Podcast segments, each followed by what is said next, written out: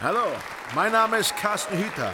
Carsten hat was vor. Und wir müssen rauskriegen, was es ist. Sophie Bergmann. Tut mir leid, da ist gerade niemand im Haus für Sie. Cheap Dreams. Bei uns hier ticken die Uhren etwas anders als da draußen. Ich wollte niemandem wehtun. Ein Unternehmen erobert Deutschland im Sturm. Eine neu gedachte Beziehung zu den Konsumgütern. Komm endlich raus, du Feigling! Und ist gleichzeitig so mysteriös und verschwiegen wie kein zweites. Ich werde nicht auf dich warten. Doch ein ungeahnter Interviewtermin brachte mich als erste Journalistin überhaupt Yes! mitten ins Herz des Konzerns. Ich gehe jetzt einfach hier durch. Sie können nicht einfach gehen.